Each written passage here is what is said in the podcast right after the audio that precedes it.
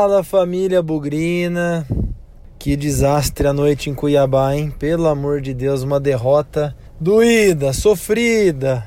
Vamos falar sobre ela aqui no Bugricast 32. Eu, Lucas Pezão, na área, começando mais uma edição. Tentei falar em otimismo, pensamento positivo, mas pô, tem que ajudar também, pessoal. Não foi legal a atuação do Guarani lá no Arena Pantanal.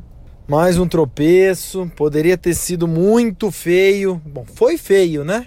Mas eles ainda perderam um pênalti quando estava 2 a 0. Mas vamos lá. Vamos começar essa bagaça e bola para frente, porque agora é pensar no São Bento. Bugrecast, o podcast da torcida bugrina.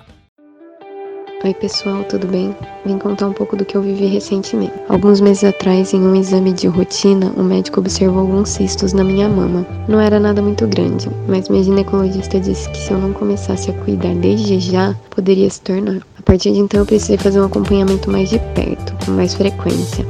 Mas e se eu não tivesse me preocupado em fazer o exame? É muito importante que a gente se cuide e acompanhe a nossa saúde. Câncer de mama é o que mais acomete mulheres no mundo, mas ele tem tratamento e ele tem cura. Bom, eu fiz uma brincadeira no último Bugricast aí, pedindo para que os bugrinos de qualquer parte desse Brasil, desse mundão afora aí, pudesse mandar um abraço, contar pra gente de onde eles têm ouvido o Bugricast. Galera, a reação foi espetacular. Primeiro, muita gente aí, a gente já sabe, né, ouvindo o Bugricast e tudo mais. Mas eu fiquei impressionado, o Léo também, o time todo aqui, caramba. Lá de Stuttgart, na Alemanha, Rafael Pereira diz aí que todo dia vai para a faculdade ou, ou para o trabalho. Me desculpa aí, viu, se foi uma falha minha aqui, mas é um dos dois ele vai acompanhando o Bugrecast todo dia. E se vocês acham que a Alemanha é longe, pô, vamos considerar aqui um grande abraço para o Renato, outro bugrino de Iwata, no Japão. Pô, do outro lado do mundo tem gente ouvindo o Bugrecast, galera. Que coisa sensacional, que coisa incrível. Um outro abraço especial aí já no nosso território aqui, o Gabriel Dias, um cara que interage muito comigo aqui no Twitter falando sobre as coisas do Guarani, falando de São Paulo. O Zona Bugrina, direto de Fortaleza, capital do Ceará. Pô, esse ano o Guarani não vai jogar aí, hein, cara? Caramba, jogou contra o Fortaleza e contra o Ceará na Arena Castelão recentemente, mas dessa vez não vai rolar, hein? E eu vou mandar também um grande abraço muito especial para o meu amigo André Giacomello, mais especificamente também para o filho dele, o Matheus. Matheus é um bugrino que mora em Cuiabá e esteve na Arena Pantanal ontem, foi bem atendido lá pelo pessoal do Guarani, o Tasso deu uma camisa especial para ele, um bugrino lá do, da região do Mato Grosso, garoto ainda, 15 anos, 16 anos, mas mesmo longe de Campinas, tá com a sua grande paixão acompanhando aí o Guarani ao vivo e a cores. Não foi um bom resultado, né, gente? Mas acho que pro, pro Matheus foi uma noite muito especial. Então, continuo pedindo Manda pra gente aí de que lugar do planeta, de que lugar do Brasil, de que lugar da galáxia você tá ouvindo o Buricast, porque conhecer um pouco mais sobre o nosso público é muito importante. Um abraço para todo mundo, muito legal e tô aguardando novos ouvintes, hein? Falando sobre o jogo, a verdade é que muito provavelmente foram os piores 45 minutos nessa Série B que o Guarani já produziu. Claro que estava chovendo, mas estava chovendo para os dois. Claro que o campo estava pesado, mas estava pesado para os dois. Então, essa desculpa aí de condição climática não cola. E o que é mais absurdo é que, com oito minutos de jogo, pelo amor de Deus, estava 2 a 0 para o Cuiabá. Não vou ficar aqui falando muito sobre coisa do passado, porque o jogo já foi, a gente tem que olhar para frente. Mas que postura o Guarani entrou em campo, muito abaixo daquilo que se viu nos últimos jogos, em termos de eh, energia, concentração, foco. Você via jogadores ali tentando sair com bola, sair jogando, né? Com bola rasteira no gramado molhado. Sobre os dois gols, eu nem vou comentar. Por mais que o, o cara que fez o primeiro gol tenha sido feliz no chute de fora da área ali, ele foi feliz mesmo, foi um gol bonito. Mas, pô, presta um pouco de atenção, né? Uma cobrança rápida ali. Davó não acompanhou. Eu sei que foi um gol bonito, mas eu fiquei com a sensação que o Clever, nossa, pulou esquisito, enfim. Segundo gol, então, piada, né? O Luiz Gustavo começa a cobertura, chama o Clever, o Clever não sai, os dois trombam. Nossa, o Clever chegou a ter a bola na mão. Cena de trapalhões. Só faltou a musiquinha no final para ilustrar aí, para refletir, para para deixar o momento mais apropriado. A musiquinha do foi muito ruim, muito ruim. Poderia ter sido 3 a 0 num pênalti bizarro do Thalisson, uma mão na bola dentro da área. Olha, realmente foi para esquecer. E de novo, assim, não vou ficar fazendo profecia do passado, dizendo que falando sobre o que já foi aconteceu, passou. Segundo tempo o Guarani tentou alguma coisa, mas infelizmente fez um gol ali, um belíssimo gol com o Felipe Cirne e no fim não deu. Parece até num grupo de WhatsApp aí, num dos muitos de Guarani que eu faço parte, alguém comentou: "É, esse gol aí serviu mais para a gente continuar assistindo o jogo do que realmente ter esperança. Porque o Guarani não estava produzindo nada, primeiro tempo zero nenhum chute a gol, uma coisa vergonhosa, sem nenhuma condição de esperar melhoria, esperar uma virada. Como eu falei, paciência, como eu falei depois do jogo contra o Botafogo, a gente enalteceu muito o Carpini por pelos resultados com o mesmo elenco que não deu certo antes. E é o mesmo elenco de novo, gente. É um elenco limitado, é um elenco que tem aí suas seus problemas comportamentais, emocionais. Eu tenho certeza que esse gol com dois minutos de jogo desestabilizou o time psicologicamente e não foi pouco. O segundo gol, então, deixou todo mundo perdido e aí não tinha como esperar muita coisa diferente. Tenho insistido e falei sobre isso no Twitter, vou falar mais um pouco aqui. Agora, depois que o Clever salvou o Guarani numa porção de jogos, ficou tomou um gol em sete jogos, os anti-Clevers ficaram nas suas próprias casas. Agora o Clever falhou, ou a gente escuta, eu sempre falei, ou a gente escuta se goleiro não tem condição, vamos pôr o Jefferson. Aí o Jefferson entra, falha, os anti-Jefferson que estão quietinhos vão lá e criticam o Jefferson. Gente, isso não vai levar a lugar nenhum. É claro que nós também não podemos concordar com 100% das decisões do técnico. É claro que a gente não pode ter é, a capacidade de questionar algumas coisas. O Thalisson, ele tá fazendo muito mais graça em campo do que jogando bola de verdade. Aquela pose para bater falta, jogar com o shortinho levantado para mostrar a tatuagem na coxa, sabe? Tem opção melhor, que é o Bidu, por exemplo. O Giareta, a gente já criticou muito ele aqui. Tava difícil tirar ele do time porque os resultados vinham sendo muito bons. Então, bom, agora dois jogos aí, duas, duas derrotas, né? Se eu não estou enganado aqui, cinco gols sofridos nos últimos quatro, quatro jogos, né? Então é e somente um gol marcado, né? Então, saldo bem negativo aí nos, nos últimos jogos. Então, não, dois gols marcados. Errei na conta, gente, desculpa aqui. Dois gols marcados e cinco gols sofridos. É, independente da matemática, eu acho que as coisas pioraram. As coisas estão num outro patamar depois de toda aquela euforia, aquela empolgação. As coisas estão piores. E momentos piores, quedas de produção, requerem mudanças no time. A gente já falou aqui sobre os desfalques do meio de campo, eu vou dedicar um capítulo especial sobre isso daqui a pouco. Mas por que não acreditar que o Guarani pode ter mudança na zaga? Por que não acreditar que o seu Thalisson merece sentar no banco um pouquinho?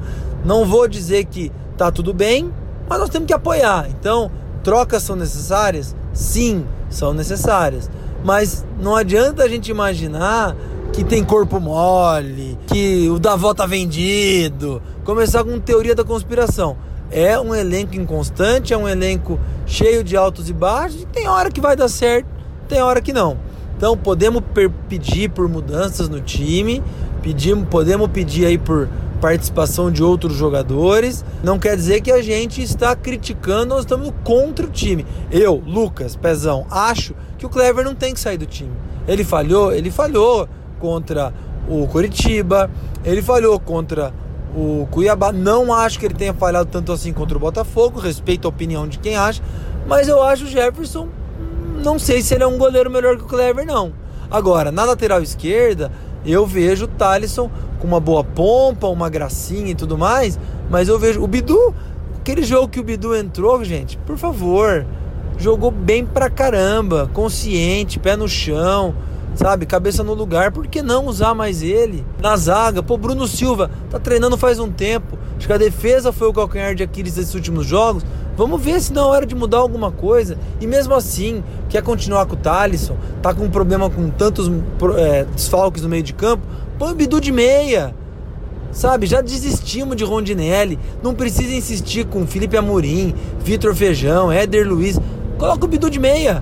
Vamos tentar lá um meia aberto pela direita, um meia aberto pela esquerda, um cara canhoto, carrega a bola, pode fazer ali o parzinho junto com o Thalisson, a dobra. Então vamos começar a pensar um pouco diferente. Não vamos passar a mão na cabeça. Esse, esse grupo tem total crédito por tudo que fez até agora. Não adianta a gente sair caçando as bruxas que todo mundo é ruim, tem que mandar embora, esse time vai cair. Menos. A gente aplaudiu esses caras três rodadas atrás, quatro rodadas atrás. Então vamos com calma. Talvez seja importante, alguns tenham sentido as derrotas. Talvez seja importante trocar uma coisa ou outra. Mas não vamos perder a esperança, gente. Vamos apoiar esse grupo de jogadores. Não dá para contratar ninguém. Eles fizeram ótimos jogos no passado recente. Vamos apoiar esses caras, vamos aplaudir, vamos estar tá junto com eles. O Vitor, lá do Gols do Bugre, fez uma crítica aí aos corneteiros. Pô, fique em casa então, cara. Você quer que o Guarani tenha o melhor goleiro do mundo, o melhor lateral direito, o melhor. Eu também quero, mas não dá. Infelizmente, não temos condição. São esses caras que estão aí, esses caras que vão brigar com o grupo até o final. Lembra lá? Campeonato Brasileiro, Série B 2011, o time de Guerreiros era um time limitado. Se salvou aí no final, ganhou jogos impossíveis fora, perdeu jogos inacreditáveis em casa e se salvou. Mas todo mundo metia a boca no Chiquinho, no Island, Todo mundo falava mal daquele outro lateral direito, Ari, um monte de jogador ruim, era ruim mesmo, mas era com eles que a gente ia para a briga. Era com eles que a gente tinha que pensar que a salvação poderia vir. Então vamos com calma, pessoal. Menos, muito menos.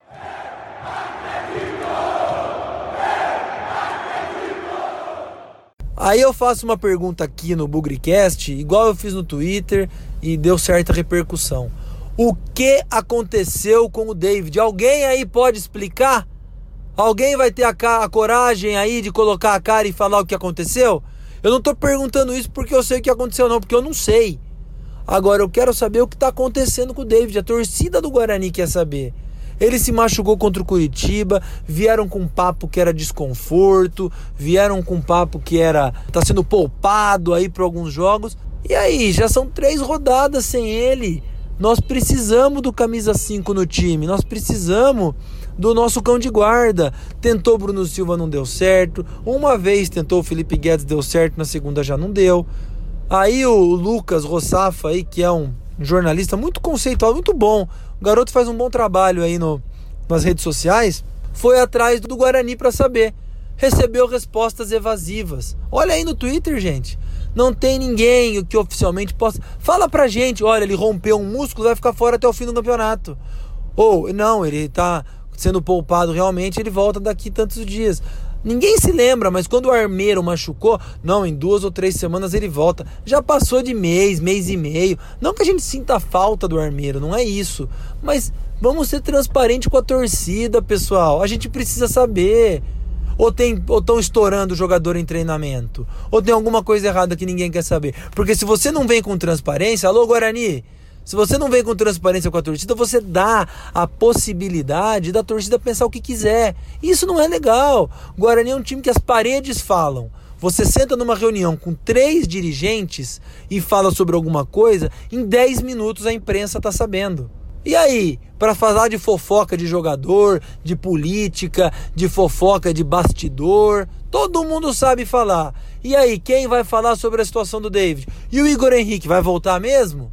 Porque deram um prazo para ele aí que agora eu já não sei se é verdade. Qual é o posicionamento, pessoal? Nós estamos entrando para uma fase agora muito crítica. Se o problema for que o David está fora, vamos falar para a torcida, galera, olha, precisamos mais ainda da torcida, porque nós estamos sem o David, um volante importante. Então, vamos ser transparentes. Não custa nada ser transparente. Outra coisa também, hein? E o Crispim que machucou? Aliás, bom, eu vou falar sobre isso depois. É, no final eu falo. Mais um lesionado. Problema muscular. E aí, pessoal, Igor Henrique machucado, David machucado, agora o, o Crispim com problema muscular. É, não sei não, hein? Vamos ser um pouquinho transparente aí, viu, pessoal? Tá faltando um pouquinho aí de colaboração com a torcida em termos de informação, hein?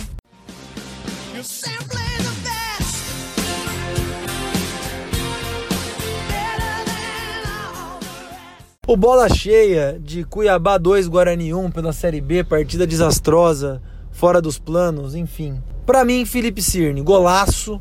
E aí, assim, cabe uma reflexão aqui. Porque o pessoal xingava o Felipe Cirne até ontem. Agora ele vem faz um golaço e hoje é eleito bola cheia em meio a uma partida tão ruim do Guarani. E aí vamos lá, né? Vamos com calma no endeusamento e na crítica dos jogadores. O Ricardinho, como disse lá o Vitor Gols do Bugre, era o Rei Cardinho até um tempo atrás, agora já não presta. O Felipe Cirne era ruim, agora foi eleito aqui, fez um golaço. Entendam, pessoal, esse é o nosso elenco. Regularidade é um caso, é Luiz Gustavo, sabe? É uma coisa, o David quando estava em campo. Não é, não vamos esperar muita coisa espetacular do nosso elenco, não. Vai alternar, vai oscilar sim.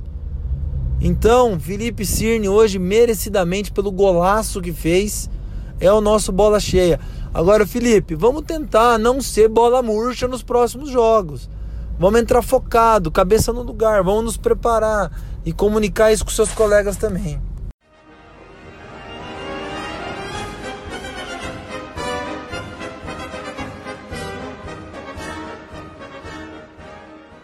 E o bola murcha de Cuiabá 2, Guarani 1, eu vou inovar, hein?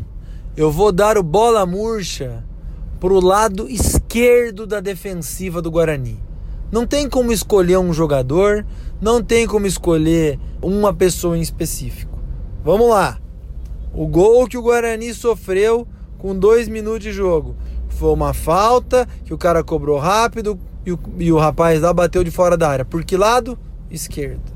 Vamos lá, segundo gol. Lançamento, cobertura, trombada, gol. Que lado da defesa? Lado esquerdo. Vamos avançar mais um pouquinho. Jogada pela lateral, que o time que sair jogando, recuperar a bola, chutar a mão, chutar a bola, bateu na mão de quem? Do Thaleson, que é lateral esquerdo. Então, uma atrapalhada absurdo o lado esquerdo da defesa do Guarani essa partida. Então, nessa lista começa lá do Clever, que falhou no, no lance do segundo gol, passa pelo seu Diego Jareta, que é o nosso quarto zagueiro pelo lado esquerdo, Luiz Gustavo joga pela direita, passa pelo seu Talisson, nosso lateral esquerdo, um desastre também, e também passa ali pelo seu Arthur Rezende, o nosso meia de saída pelo lado esquerdo. Então, lado esquerdo do Guarani, contando da defesa para frente, Clever, Diego Jareta, Talisson e Arthur Rezende. Nota zero, todos vocês, os quatro eleitos o bola murcha desse jogo. Viraram uma avenida.